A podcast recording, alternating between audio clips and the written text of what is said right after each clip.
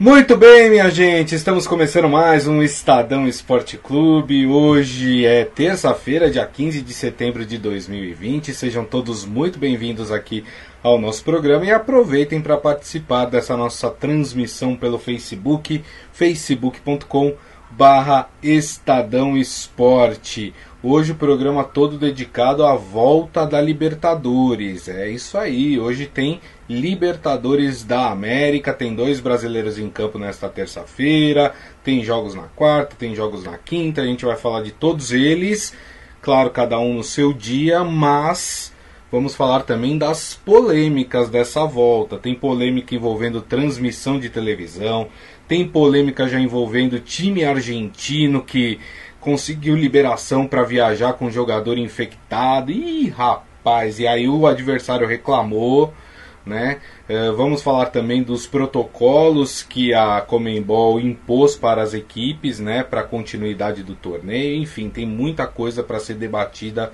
aqui sobre Libertadores. E quem está aqui ao meu lado para conversar sobre todos esses assuntos é o editor de esportes Estadão, Robson Morelli. Tudo bem, Morelli?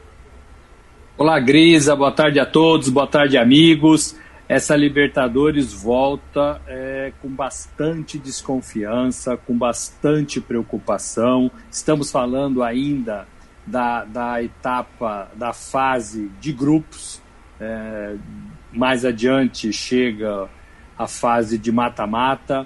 É, países em situações diferentes da pandemia países com restrições de comportamentos diferentes, países desconfiados um dos outros aqui na Sul-Americana, aqui na América do Sul.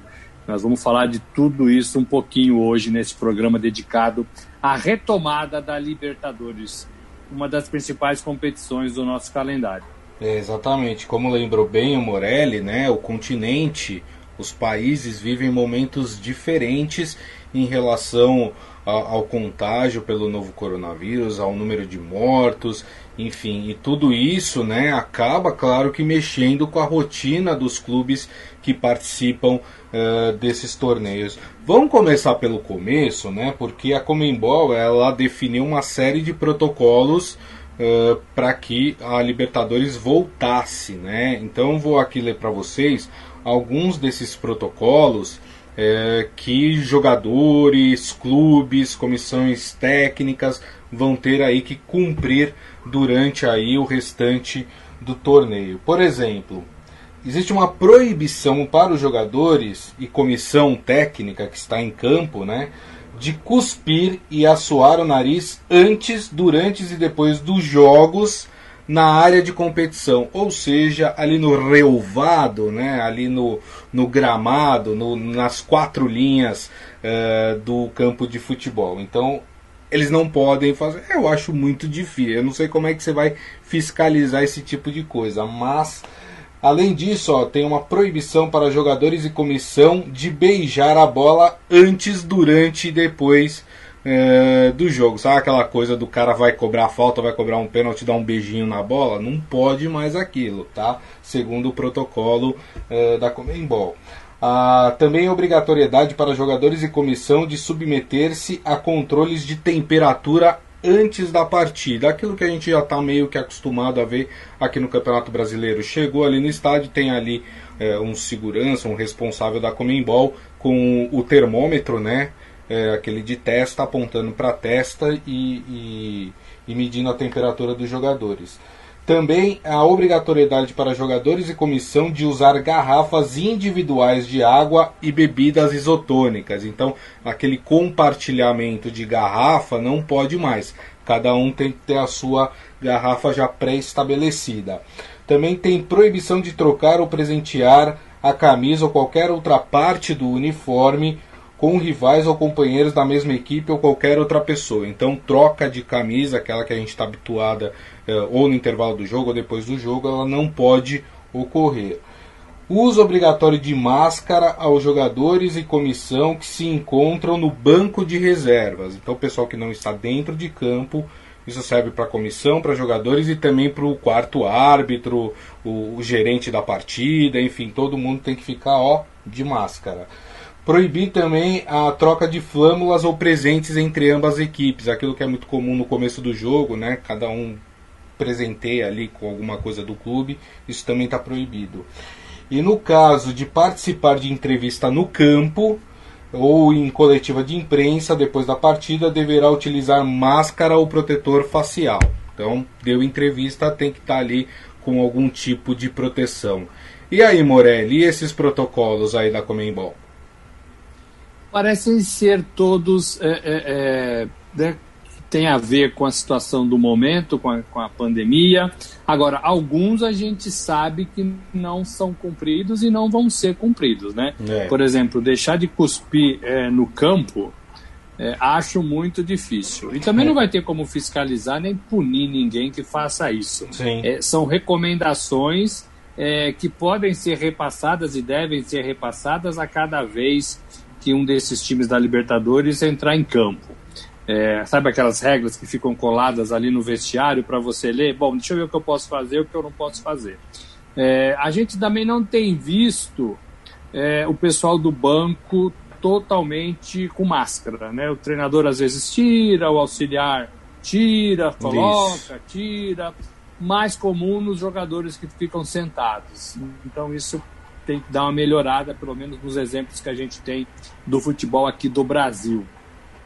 As demais recomendações, Grisa, me parecem fáceis de, de serem seguidas, de, de serem levadas até o final da partida não é necessariamente durante os 90 minutos que preocupa é, em relação à retomada da Libertadores. É. O que preocupa, no meu modo de ver, é a viagem para um país estrangeiro, é, a acomodação num país estrangeiro, é, o, os dias que vão ser passados dentro de um hotel num país estrangeiro, tanto daqui para lá quanto de lá para cá. Né?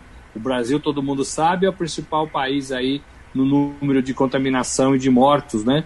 É, então, talvez os nossos vizinhos sul-americanos estejam mais receosos de vir para cá do que a gente de ir para lá, uhum. né? Alguns países da América do Sul conseguiram controlar bem melhor do que o Brasil a, a pandemia do novo coronavírus. Então, existe muita discussão e preocupação em relação a isso. É, é, aeroporto, é, chegada ao país, é, é, entrada no hotel, aluguel de ônibus para levar as equipes para cima e para baixo, um treino ou outro, né, o local de entrevista. Então, me parece que essas são as, as maiores. alimentação, essas são as maiores preocupações dos times é, sul-americanos para retomar a Libertadores. Tem que fazer tudo certinho, não pode dar mole, né? Passar álcool gel, usar máscara, não ficar saindo por aí, né? distanciamento, isolamento, Isso. quarto individual, alimentação é, separada ali, né? Ter aquela aglomeração na hora de, de, de, todo mundo almoçar, jantar, tomar lanche.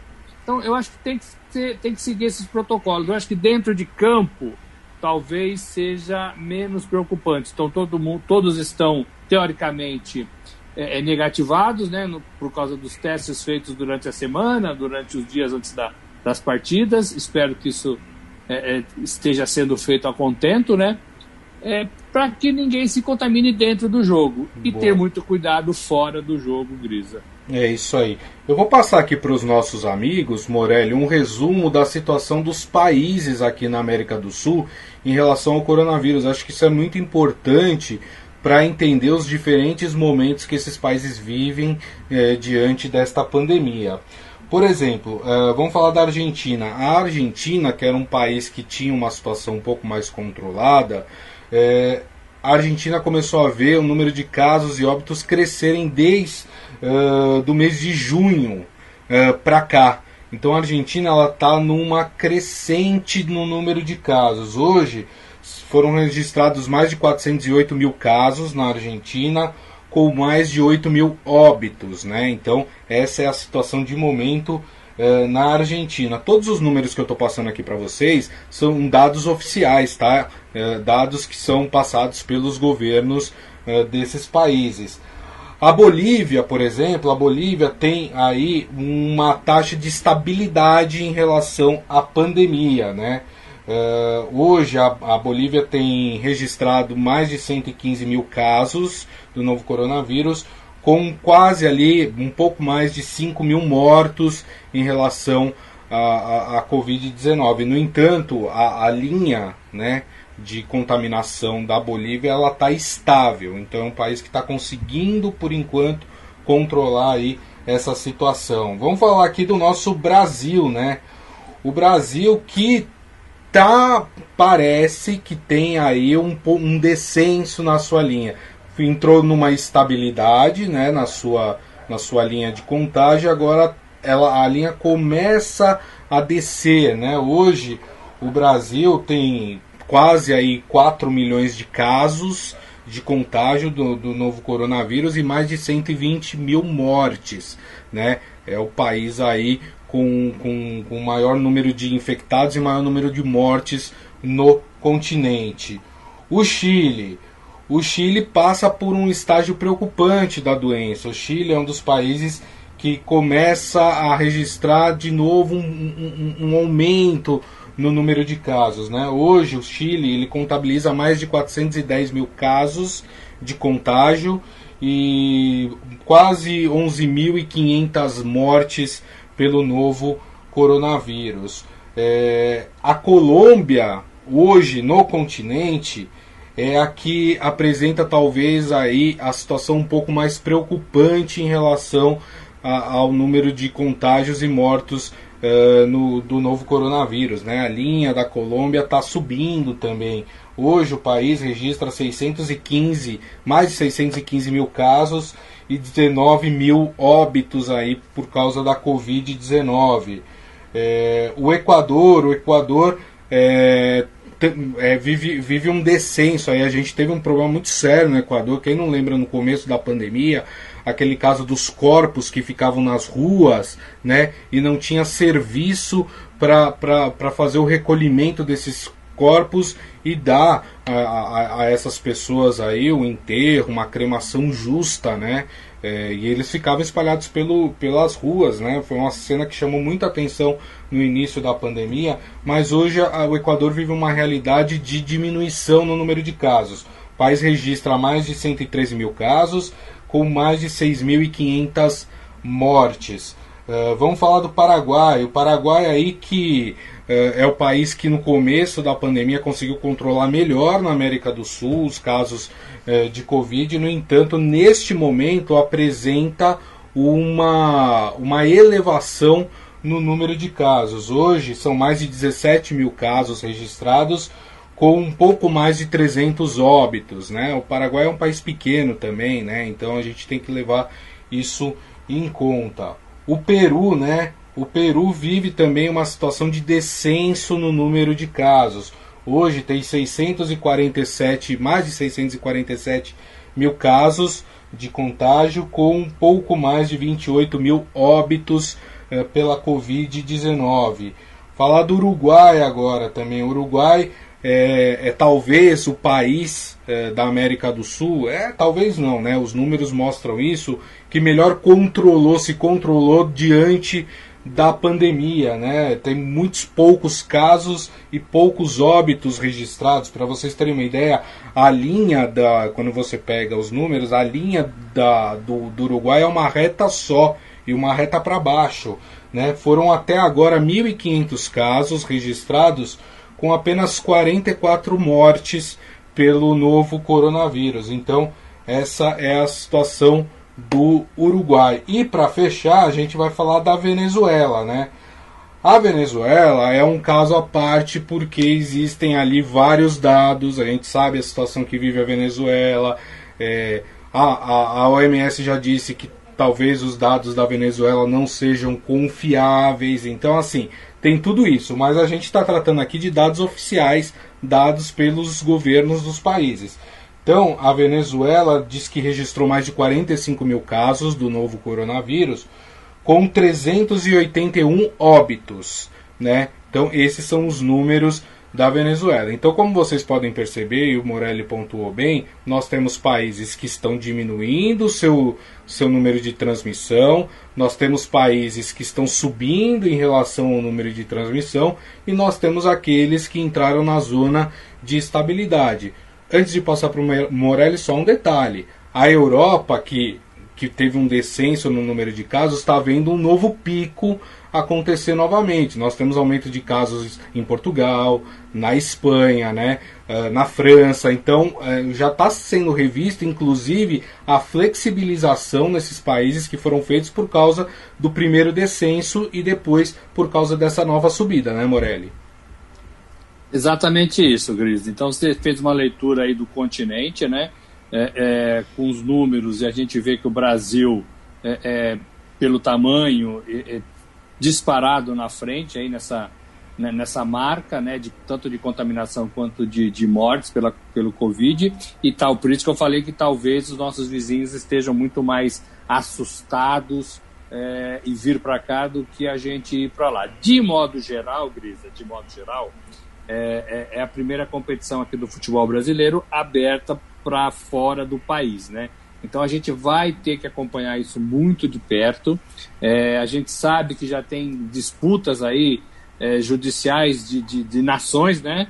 Paraguai isso. e Argentina, por exemplo, a gente vai falar disso, uhum. é, que, tem, que tem confusão em relação a jogador contaminado. É, então, assim, e também, Gris, eu queria falar o seguinte: na cabeça do jogador de futebol, que deixa a sua família em casa, que deixa os seus pais em casa, seus filhos. É muito difícil também. É muito difícil. É. Porque você está indo para um país que você não conhece, você está indo para um lugar onde você não conhece, ou já esteve uma ou duas vezes, não é a sua casa, não é o seu caminho da roça, né? Aqui, quando você vai se ajeitando, casa, treino, treino, jogo, jogo, casa, casa, treino, você consegue manter uma rotina, né? Para tentar se proteger o máximo que você puder. É, agora é diferente, né? Você vai para um hotel diferente, você vai para um estado diferente, para um país diferente, para um aeroporto diferente, né? Para ônibus que não são ônibus do seu clube, né? Então, assim, tudo isso na cabeça do jogador reflete demais, reflete demais. A dica, vai lá, fica quietinho, faz o seu trabalho, fica no hotel, quarto separado, usa álcool gel e volta é, em, em segurança. Exatamente. É, bom, vamos começar falando das polêmicas e depois a gente parte para as partidas de hoje. Eu vou falar também para vocês os campeonatos que já voltaram na América do Sul, quando voltaram, os que ainda não voltaram também, porque essa diferença técnica vai ser sentida nessa volta da Libertadores com certeza. Mas o caso que o Morelli aí citou do Boca Juniors é um caso extremamente preocupante. É a Comembol atropelando o seu próprio protocolo né? É, o que é pior ainda. Né? Nem começou a Libertadores e a Comembol já está atropelando o seu, o seu uh, protocolo. O Boca Juniors vai jogar na quinta-feira no Paraguai contra o Libertar. O Boca, o Boca Juniors, há algumas semanas, registrou 18 casos de Covid-19 no seu elenco. É, isso entre comissão técnica, jogadores. Então, 18 pessoas testaram positivo. O que acontece? Muitas dessas pessoas, elas, elas não têm mais os sintomas, mas elas ainda, na testagem, elas ainda testam como positivo. Que seria uma fase que alguns especialistas dizem que é uma fase em que a pessoa não transmite mais o vírus. Mas como eu disse, é uma doença nova, a gente está aprendendo ainda em relação a isso. Né? Então não é 100% seguro que essas pessoas não transmitam. Aí o que, que aconteceu? O Boca Juniors pediu uma liberação para uh, o Ministério da Saúde do Paraguai e para a Comembol para poder entrar no país com esses jogadores que, apesar de não terem mais sintomas, ainda estão testando positivo. O Boca Juniors, time argentino, obteve um ok do Ministério de Saúde do Paraguai para que esses atletas possam entrar no país e recebeu também um ok de quem? Da Comembol. E aí o Libertar, adversário do Boca Juniors, ficou piscirico da vida. Falou, não, peraí, não é assim. Né? Eu vou, vou botar aqui um comunicado reclamando dessa decisão e aí publicar um, um, um, comunicado ali com duras críticas à Comembol né, sobre essa liberação desses jogadores do uh, do, do Boca Juniors para poder entrar no Paraguai e jogar a partida contra o Libertar.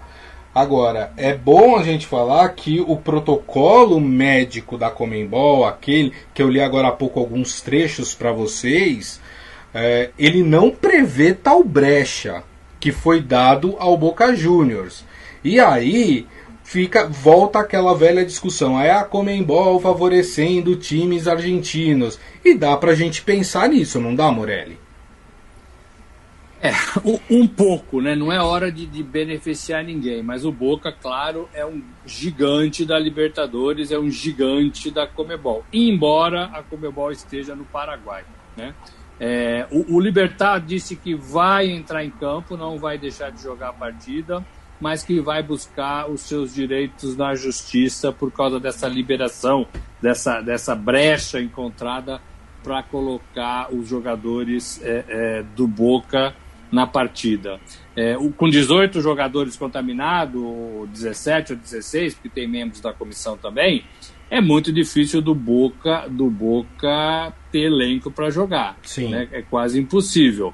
Talvez fosse o caso de esperar mais uma semana, adiar esse adiar jogo o jogo do Boca, é. né, para mais uma semana. Eu lembro que o Gil do Corinthians também teve isso e foi liberado, né? Isso. Ele também pegou Covid, ele ficou fora é, depois testaram, ele deu positivo, mas o vírus não estava se manifestando. É, é, então, né, teve aquela essa discussão e ele foi liberado para jogar. Agora, é risco, né, gente? É melhor não correr risco. Né? Exato. Né? É melhor não correr risco nessa hora. É, por tudo isso que a gente está falando, por tudo isso que a gente já viu nesse, nesse primeiro semestre né, no mundo. Então, seria melhor não correr risco. É, agora, é, é, é uma situação delicada. Talvez a competição devesse esperar um pouquinho mais, uma semana, duas semanas, né? É, ou, ou, afastar o Boca da competição e, e retoma os jogos lá na frente. É. Né? Tudo isso pode fazer parte é, é, dessa combinação. O que não dá é abrir brechas, o que não dá é correr risco pesados, né? Pesados, porque eu estou falando de contaminação. Basta claro. um né, para você pegar pegar a Covid-19. Então tem que repensar, Grisa, meu modo de ver. Perfeito, perfeito. O Maurício Gasparini falando, boa tarde, Gris e Morelli. Haverá público nesses Jogos da Libertadores? Na verdade, estou um pouco desatualizado quanto a Libertadores. Nos informe aí, por favor, aqui no Brasil, depois dessa galera toda em praias, praças, ruas, a tendência é que nada mude para melhor. Muito pelo contrário. É, por enquanto não, sem público, né? Os estádios fechados para os torcedores, né? Isso, é, isso vai sendo avaliado é, conforme o tempo vai passando. Mas agora, neste momento, na volta da Libertadores, não. Portões fechados, né? Ninguém assiste a partida, a não ser aqueles os atores que vão participar diretamente ali é, das partidas. Mas por enquanto, sem torcida. Vamos falar então dessa volta, então vamos falar dos jogos em si. Só que antes de falar dos jogos em si, eu queria passar para vocês as situações dos campeonatos nos países. Já voltou? Não voltou? Voltou quando? Então vamos lá, vamos pegar aqui. Uh, vamos começar. Os campeonatos. Só teve um campeonato que voltou em julho. Em julho que foi o Campeonato Paraguaio. O Paraguai, como eu, eu tinha dito para vocês, tem uma situação mais estável, mais ali tranquila. Então, já em julho, o Paraguai voltou com seu campeonato nacional. Foi o único país da América do Sul que voltou, voltou em julho. No mês de agosto, quais os países que voltaram com seus campeonatos em agosto? Então vamos lá: Equador, Peru, Chile, Uruguai e o Brasil. São esses cinco países que em agosto voltaram com seus campeonatos. Qual país voltou com seu campeonato agora, no mês de setembro? O único país que voltou com seu campeonato em setembro foi a Colômbia. Então a Colômbia iniciou esse mês o seu campeonato nacional. Quais os países que ainda não voltaram com o futebol? E aí é importante porque tem muita gente é, as federações reclamaram demais da volta da Libertadores, achando que seus times vão ter uma perda técnica por causa disso. Então são três países na América do Sul que ainda não voltaram com o campeonato nacional. Quem são eles? Venezuela, Bolívia e Argentina. Esses três países ainda não voltaram com o futebol. Os treinamentos das, das equipes sim voltaram, tá, gente? O que não voltou de fato foi os campeonatos. Então, essa é a situação do futebol na América do Sul. Agora, tratando das partidas de hoje, né? Hoje nós temos dois brasileiros em campo. Então vamos lá. Jogos desta terça-feira. Pelo grupo C jogam Colo-Colo e Penharol. Às 7h15 da noite. Também às 7h15 da noite, Jorge Wilstermann e Atlético Paranaense. Uh, às 9h30 da noite, pelo grupo D, jogam Binacional e LDU. Esse jogo do grupo do São Paulo, que joga na quinta-feira. E no grupo G, às 9h30 da noite, joga o outro brasileiro, Santos, joga contra o Olímpia do Paraguai na Vila Belmiro. É, como é que estão? Quantos jogos essas equipes fizeram? Quantos jogos as equipes já, já tiveram durante esse ano? Olha só, vocês lembram que eu falei, por exemplo, que o Paraguai foi o país que primeiro voltou com futebol lá em julho. Mesmo assim, olha que situação interessante. O Olímpia, adversário do Santos, tem 11 jogos depois da volta aí do futebol no país. O Santos, que voltou em agosto, voltou um mês depois, tem 13 jogos, tem dois jogos a mais. Pra você ver como a gente joga aqui no Brasil, né? O Santos que voltou depois do Olímpia tem mais jogos que o Olímpia. Então, tecnicamente, né, Morelli, essa partida não vai ter uma perda técnica tão grande, porque as equipes têm um número de jogos aproximado aí, né? Tem, né? É, é, o mês né, nessa condição faz diferença um pouquinho, então talvez o Olímpia é, é, tenha algumas vantagens em relação a isso. A gente já viu que o Cuca poupou alguns jogadores no clássico com o São Paulo, Marinho foi um deles, né? Só entrou no segundo tempo porque realmente precisava, mas entrou. É, e talvez eles lá no, no Paraguai não, precis, não precisem fazer isso. Uhum. Agora, Grisa, você fez um desenho aí de quem voltou e quem não voltou na América do Sul. Isso, isso dá uma diferença muito grande na é. competição, é. na disputa. Muito grande, muito grande. Não dá para você começar um campeonato com os times só treinando. A gente viu a qualidade do futebol brasileiro nas primeiras partidas, é, depois do, dos primeiros treinos, é, é, quando foram liberados é muita diferença, é diferença física, é diferença técnica, é diferença de ritmo, é diferença de posicionamento. Esses times estão há seis meses parados, sem jogar. Tudo isso muda. O jogador perde as referências do campo. É, é muito, é muito complicado. É muito, muito complicado. Só mais um é, Então, assim. Só mais um exemplo, Morelli. É, só até para corroborar aquilo que você está falando, né? o outro brasileiro que joga hoje, que é o Atlético Paranaense, que joga fora de casa contra o Jorge Wilstermann. Olha só a diferença que abissal. O Atlético Paranaense tem no depois da volta do futebol 16 partidas. Sabe quantas tem o Jorge Wilstermann? Hum. Nenhuma. Então como é, como é que você pode colocar dois times é, em, em, igual, em iguais condições numa partida de Libertadores se um jogou 16 e o outro só treina? Não dá, gente. Assim, é, é realmente é, é, é, é um é assim. Tão, te, estão tentando salvar o ano, estão tentando salvar a Libertadores, é, mas a, a discrepância de um país, de um clube para o outro é enorme e isso a gente vai ver nos resultados. É, é, né, assim, tomara, tomara que, que, que, nada aconteça. Acho que muita gente ainda vai reclamar.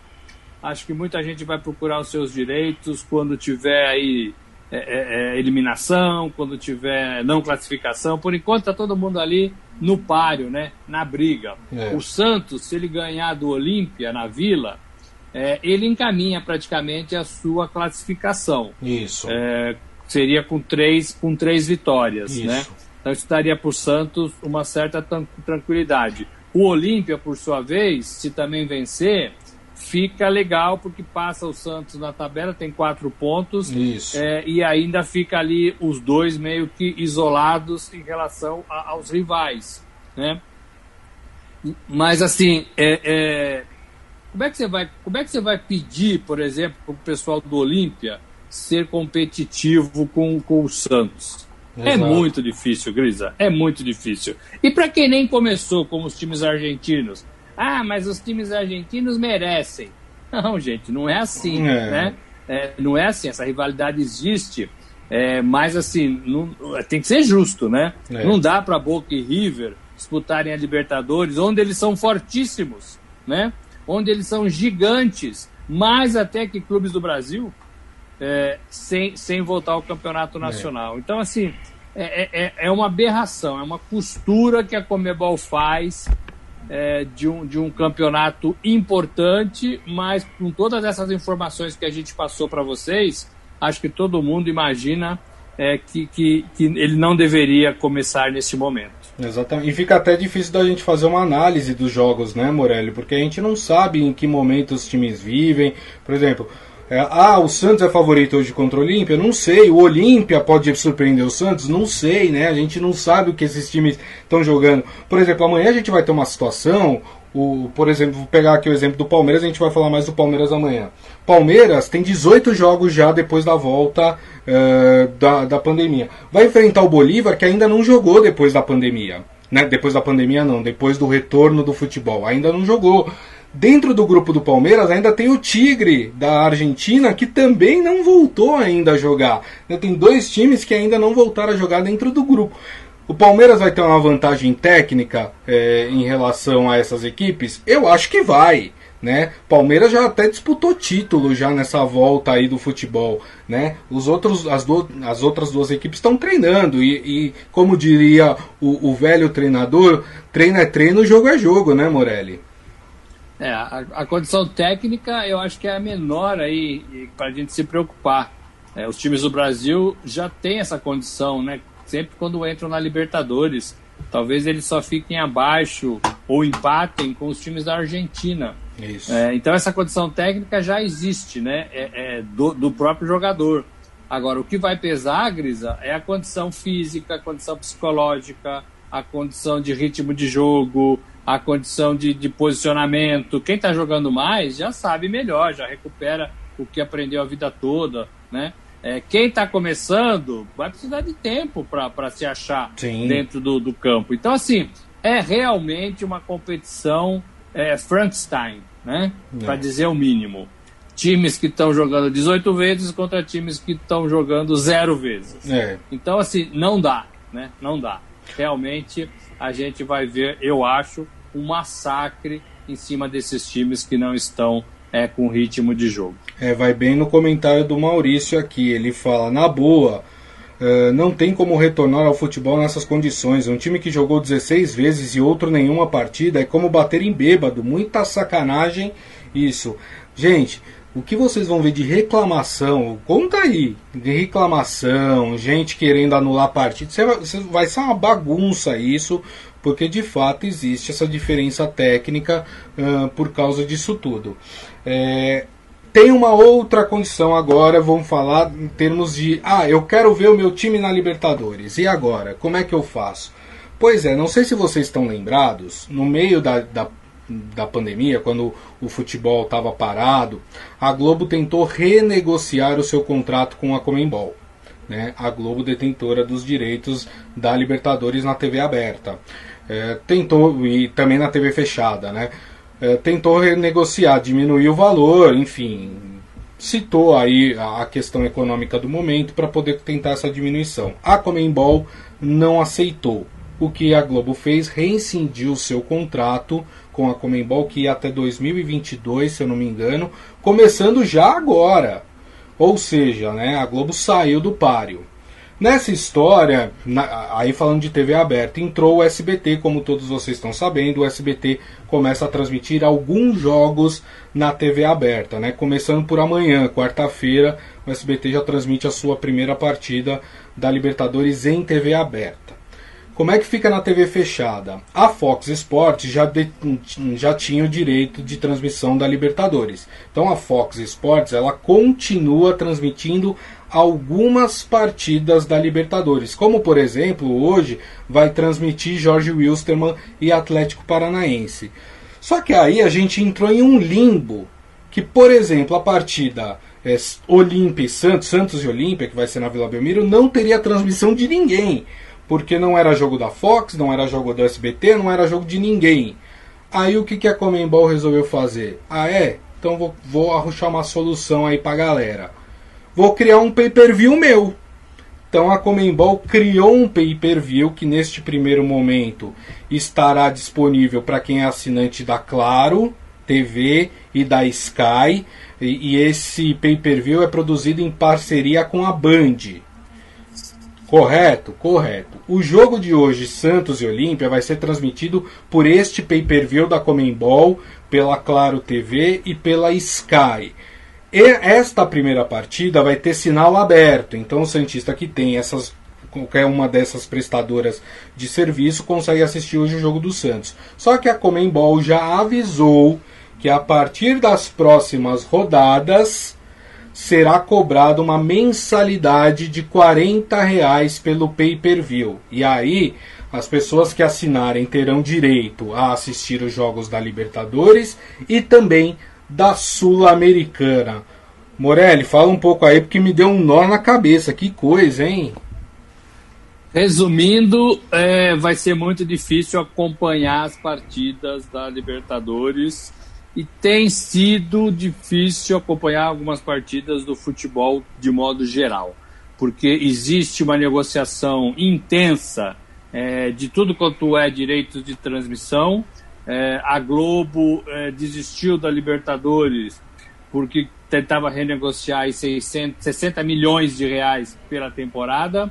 É, a Libertadores, também não sei se a Comebol pode fazer isso, de mostrar e arrecadar ela própria. Esse dinheiro deve ser repassado para os clubes, porque os clubes é, que Sim. têm os direitos de transmissão, né, que tem que receber por isso. Então tem uma confusão aí e você não sabe mais aonde assistir, resumindo, o seu, o seu time. É, e não é que a gente está deixando de informar, não é isso. É porque os contratos ainda não estão assinados. É isso. Né? É, tá todo mundo negociando. o SBT, que comprou alguns jogos, apresentou semana passada, né?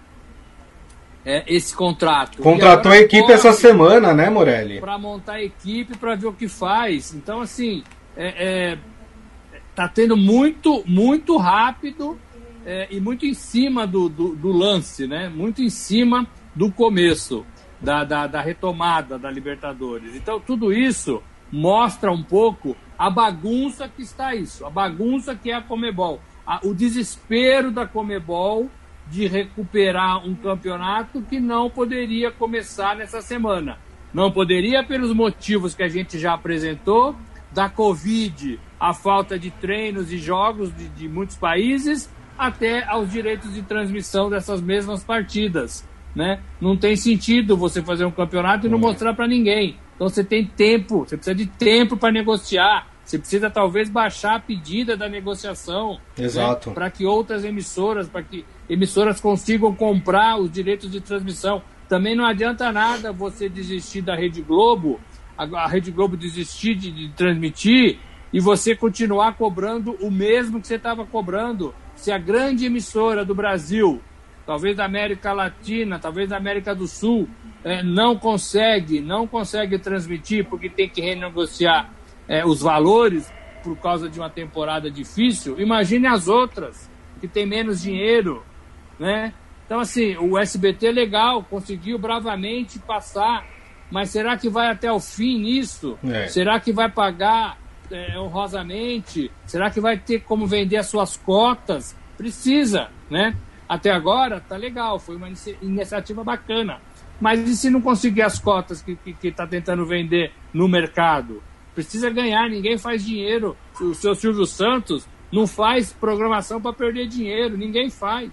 É verdade. Né? Por isso que a Globo tentou renegociar né? e, a, e, a, e a Comebol não teve sensibilidade, não sei se por ela ou se pelos clubes, de resolver um problema que já poderia continuar com o futebol onde estava e tentar tudo isso a partir da próxima temporada. É. Né? Era o mais sensato, ó, não vai mudar nada, vamos reduzir. Os clubes concordaram em deixar de ganhar um pouquinho, vão ganhar, mas vão abaixar. A gente também que ganhava não vai ganhar mais. Placa publicitária baixou um pouco. Aí sim as TVs que já tinham contrato conseguiriam pagar parcelado, se fosse o caso, né? Para a gente continuar mostrando o produto que a gente acha que é bom. Agora, barraram, não negociaram, estão passando no mercado para ver quem quer. Quem quer transmitir os jogos da Libertadores? Quem quer transmitir a Sul-Americana? Ah, ninguém quer? Então faço eu um canal de TV e transmito. Vai ficar uma porcaria. não tem know-how para isso. Né? É. Não tem know-how para isso. Verdade. Quem vai repassar o dinheiro para os clubes? Como? Quanto? Os clubes vão jogar de graça? Então era melhor não jogar. É. Era melhor fechar com a Globo. Ó, o meu time, quando passar na Libertadores, eu fechei um contrato aqui com a Rede Globo, é, ou com o SBT, ou com a Bandeirantes. Então, assim, cada um resolve o seu problema. Né? Não vou ganhar tudo que eu ganhava, mas vou ganhar e vou continuar me mostrando para o meu torcedor, que é o propósito. Que é o propósito. É. O time continuar sendo visto pelo seu torcedor. O torcedor do Santos vai conseguir ver o jogo hoje, mas e amanhã? É. E na próxima rodada? Uhum. Vai ter que fazer um canal, vai ter que comprar um celular de marca diferente. Como é que vai ser? É. Então, assim, um caos total nessa retomada da Libertadores. Um caos é. total nessa retomada da Libertadores. E infelizmente quem vai pagar essa conta nesse primeiro momento é o torcedor. O cara que lá no começo do ano assinou um pacote de TV a cabo um pouco mais caro para ter os canais de esportes para poder assistir a Libertadores ou a Sul-Americana, é, já não vai servir esse pacote de canais, mas ele vai ter que manter. E aí, se ele quiser acompanhar agora, ele vai ter que fazer uma assinatura da pay-per-view da Comembol e gastar mais 40 reais para poder assistir as partidas. Quer dizer, é, no final das contas, quem sempre acaba se ferrando é o torcedor é, de futebol. Né? É, é uma bagunça. O Morelli tem toda a razão, assina embaixo tudo que o Morelli falou. Morelli, ó, estouramos o tempo aqui, hein? Tinha tanta coisa para falar, né? É tanta confusão nessa volta da Libertadores que a gente acabou aqui extrapolando o tempo, mas acho que a gente conseguiu dar um apanhado aí de tudo que cerca aí essa volta da Libertadores. Morelli, queria te agradecer, viu? Grande abraço para você. Valeu, Grisa. Pedimos desculpa aí para os nossos amigos. Falamos pouco com eles hoje, né? É. Mas amanhã tem mais. Amanhã tem mais. É isso aí. Já agradeço a todos vocês aqui pelo carinho, pela audiência. Lembrando que daqui a pouco a gente posta o nosso podcast. Portanto, vocês podem ouvir ou baixar pelo aplicativo da sua preferência. E amanhã, uma da tarde, estaremos de volta aqui uh, no, na nossa live no Facebook, facebook.com barra Estadão Esporte, aí sim para falar das partidas de hoje da Libertadores e, claro, falar das partidas que vão acontecer nesta quarta-feira também pelo torneio sul-americano. Gente, mais uma vez, meu muito obrigado. Desejo a todos uma ótima terça-feira. Nos vemos amanhã, uma da tarde, hein? Grande abraço. Tchau.